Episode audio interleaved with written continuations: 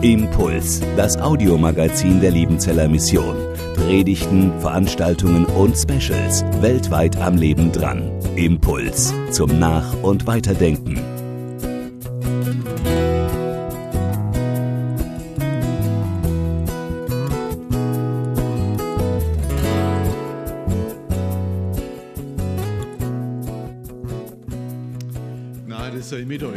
Friede von Gott, unserem Vater und unserem Herrn Jesus Christus. Amen. Auch von meiner Seite ein herzliches Grüß Gott hier im Saal, oben im Feierabendhaus, zu Hause an den Bildschirmen. Schön zusammen zu sein, schön auf Gottes Wort zu hören. Es ist mittlerweile etwa mein, mein fünfter Durchgang durchs Vaterunser. So, äh, Werner, ich weiß nicht, wie oft du schon über das Vaterunser gepredigt hast äh, Bibelwochenpredigten. Aber das Faszinierende an diesem Gebet, wie überhaupt an Gottes Wort, es fällt immer wieder was Neues runter von dem Bäumchen, wenn man schüttelt. Martin Luther sagt ja, Gottes Wort ist wie so ein Apfelbäumchen. Man schüttelt immer wieder und schau an, da ist immer noch mal ein Apfel drauf, den man bisher noch nicht gefunden hat. Dieses Vaterunser beginnt ja mit drei Bitten, das fasziniert mich, in denen es zunächst einmal überhaupt gar nicht um mich geht. Zu deren Erfüllung ich auch nichts, null, 0,0 beitragen kann, in denen es um Gott und um die Zukunft der Welt geht. Es hängt nicht damit zusammen, dass Gott so eitel wäre, dass er zuerst für sich Aufmerksamkeit will, es geht um was ganz anderes. Nur wenn Gott zu seinem Ziel kommt, kommen auch wir zu unserem Ziel. Das ist ein Geheimnis des Lebens. Nur wenn Gott zu seinem Ziel kommt, kommen wir zu unserem Ziel. Wenn Gott seinen Namen nicht heiligen würde, wenn er sein Reich nicht kommen würde, wenn sein Wille nicht geschehen würde, dann wäre auch alles, wirklich alles restlos vergeblich, was ich tue und was mir oft so sehr wichtig ist. Wenn Gott zu seinem Ziel kommt, ist es das Beste, was uns passieren kann. Deshalb ist es gut, wenn es zunächst mal nicht um uns geht bei diesem Gebet. Und mit diesen ersten drei Bitten, da wird auch vieles klein und nichtig, was uns im Moment so groß und wichtig vorkommt. Wenn ich das Vaterunser bete, dann bin ich sehr oft damit befasst mit den Dingen meines Lebens, mit meinem Alltag. Da beherrscht, wird mein Blick beherrscht von den Dingen, die mich gerade so umtreiben. Und mit diesem Umgetriebensein komme ich in dieses Gebet. Und dann führen mich die ersten drei Bitten, dass Gott seinen Namen heiligt, dass sein Reich kommt und dass sein Wille geschieht, in eine ganz große Weite. Mein Blick wird geweitet für Gottes souveränes Handeln in der Welt. Ich muss da, ich werde genötigt, von mir selber wegzublicken und mein Blick wird auf die Größe Gottes, seiner Geschichte und seines Willens gelenkt. Und all dem, was mich so umtreibt, wird ein ganz bescheidener Platz zugewiesen. Marie Schmalenbach hat es mal in einem Lied formuliert, dass uns werde klein das Kleine und das Große groß erscheine. Und mit diesen drei Bitten, die sich auf Gott beziehen, bitten wir um drei Dinge, die unser Leben angehen. Und, in diesen drei, und, und mit den nächsten drei Bitten, äh, da geht es dann um Dinge, die uns anbelangen, die für unser Leben wichtig sind. Es geht um das tägliche Brot, um die Vergebung der Schuld. Und wir beten darum, dass wir nicht in Versuchung geführt werden, sondern vom Bösen. Das heißt, nicht von das Böse neutrisch, sondern dem Bösen, dem Satan, dem Teufel erlöst werden. Maskulin. Heute Morgen geht es um die Vergebung der Schuld. Und mit dieser Bitte macht Gott uns klar, was das Hauptproblem unseres Lebens ist. Was das Hauptproblem unseres Lebens ist. Es ist die Schuld, die mich von Gott und von meinem Nächsten trennt. Und diese Schuld, die hat die Eigenschaft, dass sie irreparabel ist. Ich kann Schuld nicht wieder ungeschehen machen. Ich kann sie nicht wieder gut machen. Kriege ich nicht hin. Ich kriege eine einmal begangene Sünde nicht mehr selber aus der Welt. Die ist da. Die steht da. Und sie steht zwischen mir und Gott und sie steht zwischen mir und meinem Nächsten, meinem Mitmenschen. Und die einzige Möglichkeit, mit dieser Schuld wieder klarzukommen, ist die Vergebung. Wir brauchen Gottes Vergebung unserer Schuld wie die Luft zum Atmen. Und wir, wir brauchen Vergebung und Versöhnung untereinander. Das ist wichtig, das ist lebensentscheidend, ewigkeitsentscheidend. Wenn wir einmal sterben, dann kommt es nur auf drei Dinge an. Ich brauche Versöhnung mit Gott, ich brauche Versöhnung mit meinen Mitmenschen, mit meinen Nächsten und ich brauche Versöhnung mit mir selbst. Genau darum geht es in dieser Bitte. Wir bitten um Gottes Vergebung. Und im ersten Johannesbrief, da finden wir diese Verheißung, diese Zusage, wenn wir unsere Sünden bekennen, so ist Gott treu und gerecht, dass er uns die Sünden vergibt und reinigt uns von aller Ungerechtigkeit. Da begegnet uns ein Gott, der vergeben will. Der will das. Er sehnt sich danach. Er wünscht sich das. Er wünscht sich, dass er unsere Schuld vergeben darf. Gott will gebeten sein. Er zwingt uns das nicht auf. Er will gebeten sein. Und das tun wir im Vater unser. Er hat seinen Sohn dafür gegeben, uns vergeben zu können.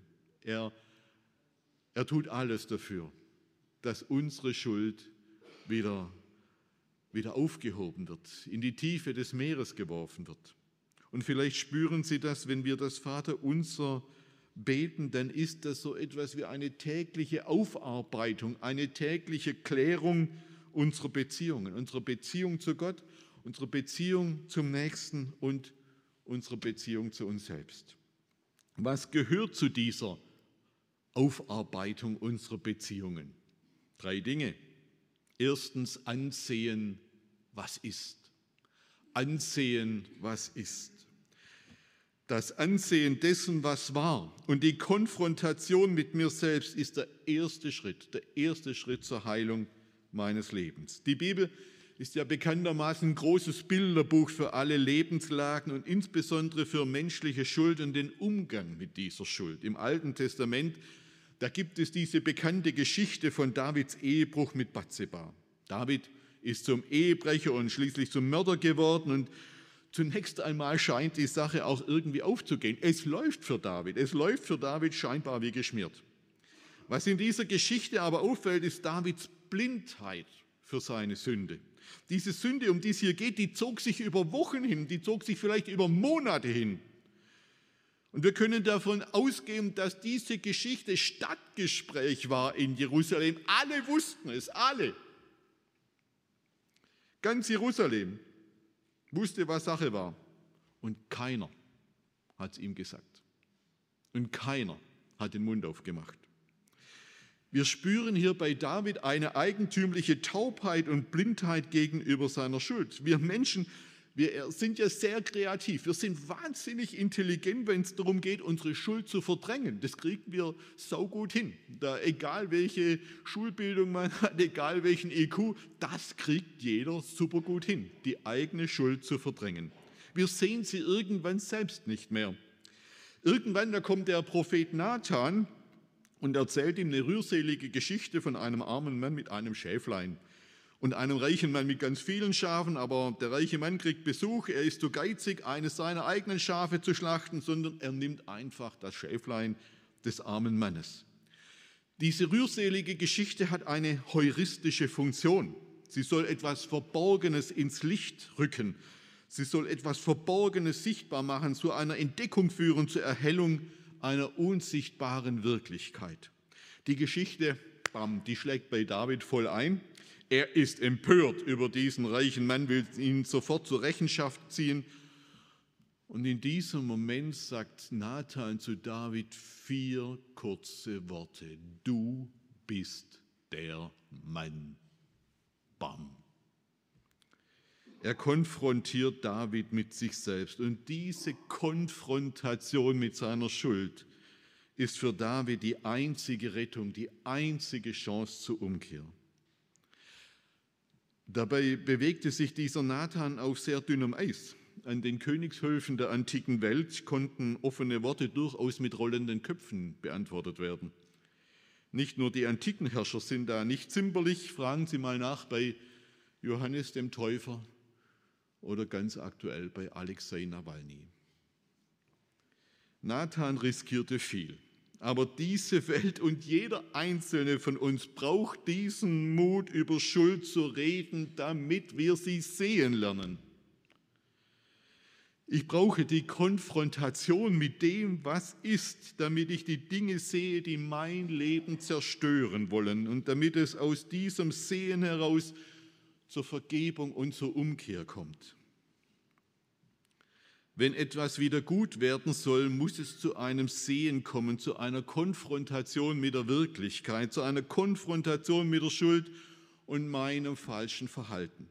Wer vor der Schuld seines Lebens davonläuft, wegläuft, anstatt sich ihr zu stellen und sie anzusehen, der wird ihr und ihren Folgen immer wieder begegnen. Und der muss sich auch immer wieder selbst erleiden, egal wo er hingeht. Wir nehmen uns ja immer selber mit, ganz egal, wo wir hingehen.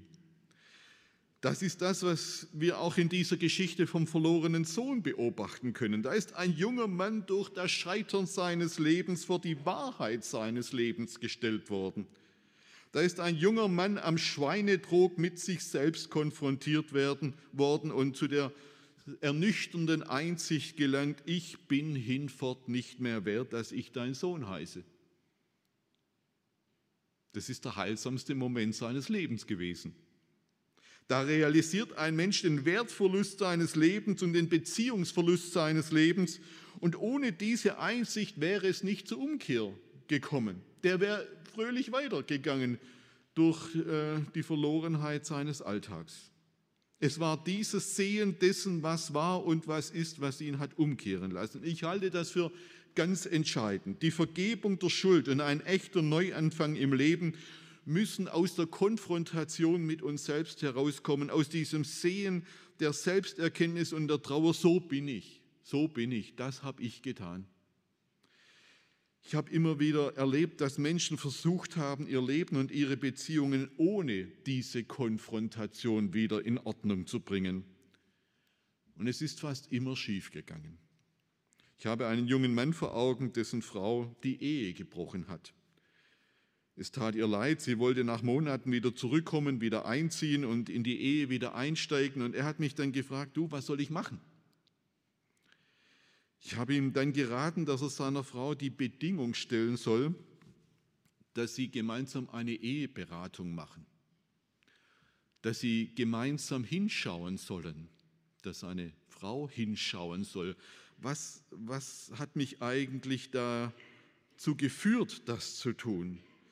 Was habe ich da gemacht? Welchen Lebensdurst wollte ich auf diese Weise stillen? Warum bin ich ausgebrochen? Und auch du solltest hinschauen, warum ist deine Frau vor dir weggelaufen? Die Frau wollte das nicht und irgendwie hat er es dann auch akzeptiert. Zwei Jahre später passierte dasselbe nochmal. Genau das gleiche passierte nochmal und dann war es völlig zu Ende. Die Ehe war zerbrochen. Mit der Methode Schuld unter den Teppich kehren kommen wir nicht weiter, kommt niemand von uns weiter, kommen Sie nicht weiter, komme ich nicht weiter. Unter den Teppich kehren bringt gar nichts, null. Wer sich weigert hinzusehen, ist dazu verdammt, die Fehler zu wiederholen. Und sie werden sich wiederholen und das Leiden wird sich wiederholen. Wir müssen zu diesem Sehen, zu dieser Konfrontation gelangen und die Vater unser Bitte, vergib uns unsere Schuld, ist die tägliche Einladung zum Hinschauen und zum Heilwerden. Was soll uns Gott denn genau vergeben? Was ist denn genau der Schaden, der repariert werden soll? Wenn Sie zum Arzt gehen und sagen, mir tut was weh, was glauben Sie, was der Arzt als allererstes zurückfragt? Richtig, wo tut was weh? Wo tut's denn weh? Wenn Sie mit Ihrem Auto in die Werkstatt fahren und sagen, da ist was nicht in Ordnung, was werden die fragen? Die werden Sie fragen, was ist denn nicht in Ordnung? Woran merken Sie, dass was nicht in Ordnung ist? Ja, das, der Wagen hängt vorne rechts immer nach unten. Ah, schau mal an, da fehlt ein Reifen, da fehlt Rad. Vielleicht ist das der Grund. Wenn wir die Bitte aussprechen und vergib uns unsere Schuld, dann müssen wir damit rechnen, dass Gott zurückfragt. Okay, welche denn? Und wenn wir ehrlich sind, dann wünschen wir uns, dass er nicht so genau nachfragt. Wenn wir ehrlich sind, dann hätten wir am liebsten eine schmerzfreie Generalsanierung unseres Lebens ohne genaue Nachfrage. Du mach mal, das machst du schon richtig. Aber Gott fragt nach, weil er uns helfen will, weil er uns konfrontieren will mit dem, was nicht gut ist. Wir müssen anschauen, was ist. Das Zweite, wir müssen aussprechen, was ist. Das Aussprechen und Bekennen von dem, was war und was ist, ist der zweite Schritt zur Heilung. Wir können an dieser Stelle auf Worte nicht verzichten. Worte sind eine Schöpfergabe, mit der wir schöpferisch tätig werden können, mit der wir etwas ins Sein rufen können, was noch nicht ist. Mit Worten kann ich die Wirklichkeit verändern. Und das Aussprechen und Bekennen dessen, was war und was ist, ist ein entscheidender Schritt der Vergebung und der Heilung unserer Beziehungen zu Gott und zu Menschen. Indem David vor Nathan bekennt, ich, ich, da muss man ich sagen, nicht Mann, sondern ich habe gesündigt gegen den Herrn, findet die entscheidende Wendung in dieser Begegnung statt. Ohne dieses Bekenntnis wäre das Leben Davids nicht zu retten gewesen. Das demütige Aussprechen und das Bekennen ist ein entscheidender Schritt auf diesem Weg der Neuordnung der Beziehungen. In Psalm 51, dem Bußgebet Davids, wird das deutlich. Denn ich erkenne meine Missetat und meine Sünde ist immer vor mir. An dir allein habe ich gesündigt und übel vor dir getan. Wir würden vielleicht sagen, David, nee, nee, Bathseba und der Uriah, da hast du es verbockt. Aber er hat schon begriffen, mit all dem, was wir anderen antun, machen wir Gott kleiner, klauen wir Gott etwas von seiner Ehre. Deshalb, das ist theologisch schon messerscharf verstanden. An dir allein habe ich gesündigt und übel vor dir getan, wo wir anderen Schaden zufügen, schaden wir im letzten immer dem Schöpfer des Himmels und der Erden, auf dass du Recht behaltest in deinen Worten und rein dastehst, wenn du richtest. Da wurde einer konfrontiert mit der Wahrheit seines Lebens und der Wahrheit seines Wesens. Und jetzt spricht er es aus. Und er spricht das damals öffentlich aus, sonst hätte man diesem Psalm ja gar nicht in der Bibel stehen. David hat das öffentlich getan, weil seine Sünde auch eine öffentliche Dimension hatte, weil jeder davon wusste. Das ist übrigens der entscheidende Unterschied zwischen David und seinem Vorgänger Saul der weigerte sich genau an diesem Punkt, wo es um die Öffentlichkeit geht. Als der Prophet Samuel den Saul mit seiner Sünde konfrontiert, da antwortet Saul, ich habe gesündigt. Ja, aber ehre mich doch jetzt vor den Ältesten eines Volkes und vor Israel und kehre mit mir um, dass ich den Herrn, meinen Gott, anbete. Ja, ich habe da einen Fehler gemacht, aber wir vertuschen das ein bisschen und wir, die anderen sollten es nicht sehen. Während David sich demütig sucht Saul noch im Schuldbekenntnis die eigene Ehre und das eigene Ansehen zu retten. Noch im Schuldbekenntnis führt Saul mit Samuel und indirekt mit Gott Tarifverhandlungen. Und deshalb wird Saul verworfen und David bekommt noch einmal Gnade gewährt. Und der verlorene Sohn, der macht es besser, der macht so wie David, Vater, ich habe gesündigt gegen den Himmel und vor dir, so war das, so ist das und das sehe ich. Und deshalb bin ich nicht mehr wert, dass ich dein Sohn heiße. Dieser Sohn kapituliert hier vor seinem Vater. Und aus dieser Kapitulation ohne Wenn und Aber erwächst ein neuer Anfang.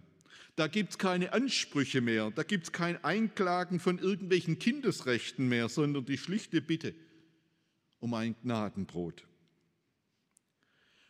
Dasselbe begegnet uns in der Aufarbeitung der Verleumdungsgeschichte des Petrus, in dem, in dem Jesus nach seiner Auferstehung Petrus dreimal fragt, hast du mich lieb?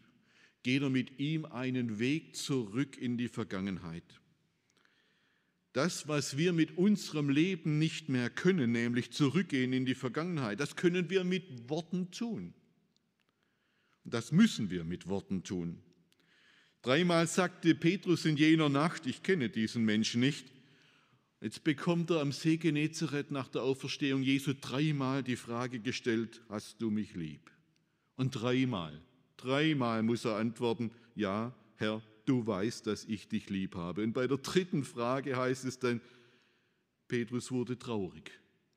Petrus wurde traurig, weil er zum dritten Mal zu ihm sagte, hast du mich lieb. Es ist diese heilsame Trauer zu der Petrus und wir alle kommen müssen, um neu anfangen zu können. Ohne diese notwendige Trauer werde ich die notwendigen Neuanfänge nicht schaffen. Und das ist das größte Problem dieser Methode, den Dreck unter den Teppich kehren. Die großen Verletzungen unseres Lebens entstehen nicht aus unseren Fehlern. Die Verletzungen entstehen aus dem Verdrängen und dem Geheimhalten von Fehlern. Nicht der Fehler an sich, sondern das Vertuschen, das Geheimhalten des Fehlers macht den so giftig, macht den so zerstörerisch.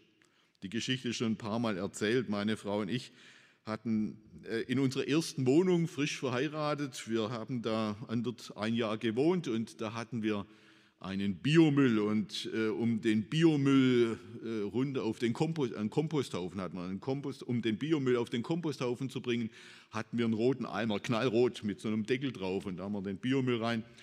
Und dann kam der erste Umzug. Ich musste ins Vikariat, ich durfte ins Vikariat und äh, irgendwie Umzüge sind chaotisch. Es war chaotisch, wir hatten zu wenig Zeit, zu wenig Vorbereitung. Der langen Rede kurzer Sinn, wir haben es nicht geschafft, den halbvollen Biomülleimer noch zu leeren, bevor wir umgezogen sind. Ich habe das Ding halb voll in den Umzugswagen gestellt. Ja, ist peinlich, aber so war es. Also am neuen Ort äh, alles ausgeladen, Biomülleimer auch halb voll wieder ausgeladen, äh, in die Küche gestellt. Nur das Problem war, da gab es keinen Komposthaufen. Es gab damals auch noch keinen Biomüll, es gab gar nichts. Und dann stand, wenn man so frisch einzieht, Sie kennen das, da hat es so viel zu tun, bis jedes Bild hängt und hin und her. Das Ding stand zwei Wochen knallrot, wie er war, in der Küche. Und zwischen meiner Frau und ich war so ein Schweigeduell. Ich habe schweigend zu ihr gesagt, leer du ihn. Und sie schweigen zu mir, nein, leer du ihn. Ich war damals noch relativ rüstig im Fußballspielen. Ich habe das Ding dann irgendwann mit dem rechten Außenriss unter die Spüle geschoben. Ja, er war rot, da war er dann immer zu sehen. Ich dachte, ja, reicht nächste Woche, reicht nächsten Monat. Er stand zwei Jahre da. Und man ahnt, ja, ist peinlich, aber ist ja egal. Das Beispiel, das würden Sie nie vergessen. Äh, man ahnt, wie es nach zwei Jahren in so einem Ding aussieht. Ich habe es dann mal äh, bei einer Bibelarbeit in der Gemeinde erzählt. Dann kam ein Kirchengemeinderat mit Rabkercher Dampfstrahler und hat sich das Ding da mal angenommen. Die Schuld unseres Lebens steht wie ein roter Eimer mitten in unserem Leben. Unübersehbar. Was das Ding zerstörerisch macht, ist nicht, dass es da ist was das Ding zerstörerisch macht, ist, dass wir mit dem linken oder rechten Außenriss oder wie auch immer das Ding ins Verborgene schieben. Marke unter den Teppich, Marke aus den Augen, aus den Sinn. Eine Lösung ist das nie. Wer nicht bereit ist, seine Schuld einzugestehen, um Vergebung zu bitten und neu anzufangen, bei dem wird im Leben nichts in Ordnung kommen. Fangen Sie an, auszusprechen, was ist. Auszusprechen, was ist. Machen Sie beim Vater unser an dem Punkt eine kleine Pause und sprechen Sie aus, was ist. Und das Dritte, vergeben, was war. Vergeben, was war. Die Vater unser Bitte um die Vergebung der Schuld ist die einzige Bitte, die mit einer Selbstverpflichtung verknüpft ist. Vergib uns unsere Schuld, wie auch wir vergeben unseren Schuldigern. Das Vergeben dessen, was war und was ist, ist der dritte Schritt zur Heilung unseres Lebens. Auch die Vergebung gegenüber dem, der an mir schuldig wurde, muss ausgesprochen werden. Und indem sie ausgesprochen wird, entfalteten auch diese Worte eine wirklichkeitsverändernde Kraft. Das Wort der Vergebung ist ein sogenanntes performatives Wort, das heißt ein Wort, das die Wirklichkeit verändert. Durch den Zuspruch der Vergebung verändern sich Beziehungen, Verhältnisse und die Wirklichkeit. Nachher beim Abendmahl geht es um performative Worte. Worte, die die Wirklichkeit unseres Lebens verändern. Als Josef in Ägypten seinen Brüdern vergibt, entsteht mit einem Mal eine Zukunftsperspektive für eine von Lüge, von Gewalt zerrüttete und zerbrochene Familie. Und Zukunft für ein ganzes Volk als David seine Schuld eingesteht und Nathan ihm im Namen Gottes vergibt, Da ist der Schatten des Todes über Davids Leben abgewendet. Da ist für ihn auch der Schatten Sauls abgewendet, der verworfen wurde. Er erleidet nicht dasselbe Urteil.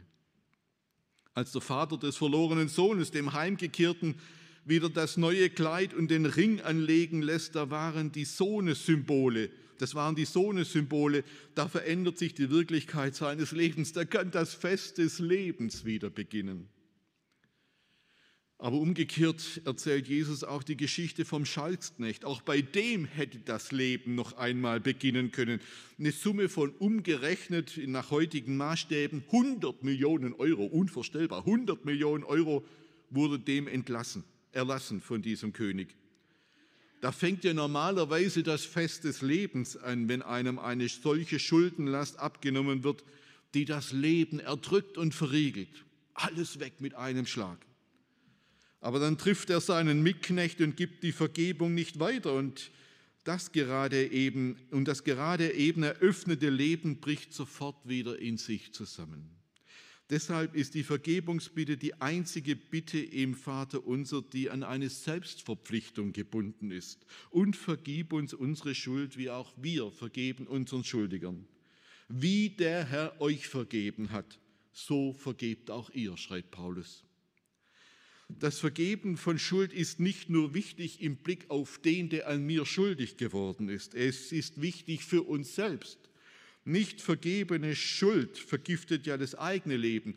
Ich habe auch dieses Wort von Frida Gashumba hier notiert, wusste gar nicht, dass es von Frida Gashumba ist. Ich habe es in einer etwas anderen Version kennengelernt. Nicht zu vergeben ist wie Rattengift zu trinken und dann zu warten, dass die Ratte stirbt. Tut sie aber nicht. Wenn wir unseren Schuldigern ihre Schuld vergeben, sind wir die ersten Profiteure davon. Wir denken ja manchmal, die Schuld des anderen, das ist wie so ein Geldbetrag, wie so ein Schuldschein, den ich irgendwann wieder einfordern kann. Und da habe ich dann so ein bisschen Macht, da habe ich ja was in der Hand. Der andere hat mir was angetan und deshalb habe ich was in der Hand gegen ihn und irgendwann kann ich da draußen Vorteil ziehen. Und so einen Schuldschein, den werfe ich doch nicht weg, den schenke ich doch nicht einfach her, den gebe ich, äh, den hebe ich mir auf und bei irgendeiner Gelegenheit knalle ich ihn dem anderen wieder vor den Latz. Unvergebene Schuld ist für viele Menschen so etwas wie ein Gutschein zur Rache. Irgendwann darf ich wieder Kontra geben. Aber das ist eben genau das Missverständnis. Unvergebene Schuld und Sünde ist, sind wie radioaktive Atombrennstäbe. Wenn wir diese Dinge im Hause unseres Lebens lagern, dann verstrahlen wir uns selbst damit. Das gilt übrigens auch für die unvergebene Schuld gegenüber uns selbst. Wir machen uns ja oft selber fertig, weil wir uns selber nicht vergeben können, was wir getan haben. Wir brauchen Versöhnung mit Gott, wir brauchen Versöhnung mit dem Nächsten, aber wir brauchen auch Versöhnung mit uns selbst wie auch wir vergeben unseren Schuldigern. Das heißt auch, vergib dir selbst, wofür du dich anklagst. Jesus ist da auch dafür gestorben, für das, wofür du dich selbst fertig machst. Versöhne dich auch mit dir selbst, damit Gott dein Leben heilen kann. Nun muss ich noch eines einschränkend dazu sagen. Bitte machen Sie sich auf den Weg der Vergebung aber lassen Sie sich auf diesem Weg nicht drängen. Lassen Sie sich auf diesem Weg nicht hetzen, sondern achten Sie darauf, dass Sie ihn gründlich zu Ende gehen. Es mag sich komisch anhören, aber manchmal vergeben Menschen zu schnell, weil sie eigentlich innerlich noch nicht so weit sind. Auch das Vergeben braucht Zeit. Bei der Vergebung ist Gründlichkeit wichtiger als Geschwindigkeit. War schon vor einigen Jahren, da habe ich eine Frau getroffen, die mir erzählte, dass sie selbst als ungeborenes Kind, als sie noch im Leib ihrer Mutter war, einen Abtreibungsversuch überlebt hat. War für sie natürlich nie bewusst da, aber dieses Gefühl, ist ja eigentümlich, dieses Gefühl, dass die eigene Mutter ihr Leben auslöschen wollte, das trug sie ein ganzes Leben lang unerkannt, unerahnt mit sich herum. Und dieses Trauma lagerte sich tief in ihrem Innern ab. Es wurde zu einem tiefen Gefühl der Ungeborgenheit, obwohl sie das kognitiv nicht wusste. Irgendwann hat sie es aber mitbekommen. Irgendwann hat irgendjemand ihr das erzählt, was vor ihrer Geburt geschah. Aha, schau einer an. Und nun war diese Frau Christin geworden und hat, wie es auch richtig ist, ihrer Mutter vergeben. Aber dann erzählte sie, dass das alles nicht gründlich war, dass es so tief drin war, dass es nicht gründlich gemacht wurde, dass sie zwar die Vergebung ausgesprochen hatte, aber selbst eigentlich noch lange nicht damit fertig war. Und erst als sie sich mit 68 Jahren, mit 68 Jahren nochmal auf den Weg zurückgemacht hat, auf den Weg zurück in den Mutterleib zu diesem traumatischen Erlebnis ihrer vorgeburtlichen Existenz, konnte sie mit seelsorgerlicher Hilfe diesen Schritt tun und ihrer bereits längst verstorbenen Mutter vergeben, wirklich vergeben und dann auch selber frei werden von dieser Ungeborgenheit, selbst heil werden an ihrer verwundeten Seele. Gründlichkeit ist wichtiger als Geschwindigkeit. Ulrich Giesikus, mein Kollege, hat mal ein Buch geschrieben mit dem Titel Vergeben kann man nicht müssen. Vergeben kann man nicht müssen. Vergebung ist etwas Lebenseröffnendes, aber man kann sie nicht erzwingen und man kann dazu auch niemanden drängen. Erzwungene und, verdrängte und gedrängte Vergebungen machen die Dinge nicht heil, weil Vergebung etwas ist, was reifen muss bis es in Worte gefasst werden kann. Vergebung ist aber auch das Attraktivste, wirklich das Attraktivste, was Christen und Gemeinden zu bieten haben. Wir sind ein Missionswerk und wir überlegen uns ja, wie wir das Evangelium weitersagen und verkündigen können. Ich möchte eines sagen. Manche tun sich ja schwer, die sind nicht so die Straßenmissionare, die jedem, der in der Straßenbahn irgendwie gegenüber sitzt, gleich das Evangelium verkündigen. Aber wenn wir Menschen sind, die aus der Vergebung heraus leben, ist das das Attraktivste, was wir tun können. Menschen, die aus der Vergebung heraus leben und anderen vergeben, sind eine Lebensquelle für unsere Gesellschaft, eine Lebensquelle für unsere Familien, eine Lebensquelle für unsere Beziehungen. Ich habe vor einigen Jahren einmal eine Geschichte gehört, da hat eine muslimische Guerillatruppe in Indonesien christliche Kirchen abgebrannt. Eine Kirche nach der anderen abgefackelt. Und die wurden dann geschnappt und vor Gericht gestellt. Und äh, als Zeugen der Anklage wurde dann die Gemeindeleitung aufgerufen und sollte sagen, ja, was da war und äh, sozusagen die Dinge dann für die Anklage nochmal einordnen und dann steht der Pastor auf und sagt, wir haben nichts anzuklagen. Wir haben nichts anzuklagen. Wie uns unser Herr vergeben hat, so vergeben wir auch diesen Menschen.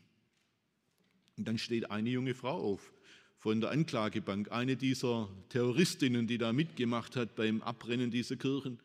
Und dann sagte die, wow, wenn das euer Gott mit euch tut, dann will ich, dann will ich auch dazugehören. Dann will ich auch dazugehören. Wir haben nichts Attraktiveres als die Vergebung der Schuld. Nichts Attraktiveres, als sie anzunehmen und sie weiterzugeben. Nichts anderes wird unser Leben mehr zum Blühen bringen als die Vergebung der Schuld. Amen. Impuls ist eine Produktion der Liebenzeller Mission. Haben Sie Fragen?